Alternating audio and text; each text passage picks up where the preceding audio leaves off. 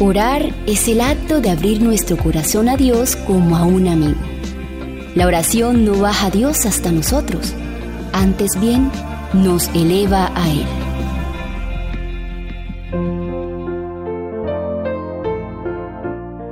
Presentemos a Jesús todas nuestras necesidades.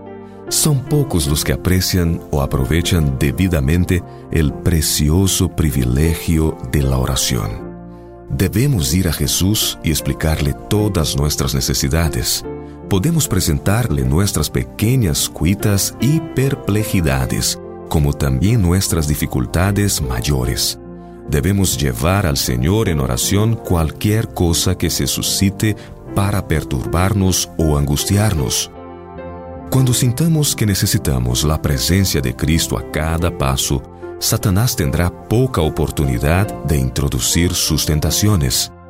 Su estudiado esfuerzo consiste en apartarnos de nuestro mejor amigo, el que más simpatiza con nosotros. A nadie fuera de Jesús debiéramos hacer confidente nuestro.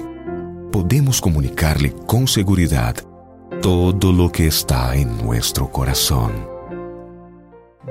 Dulciora, son, dulciora,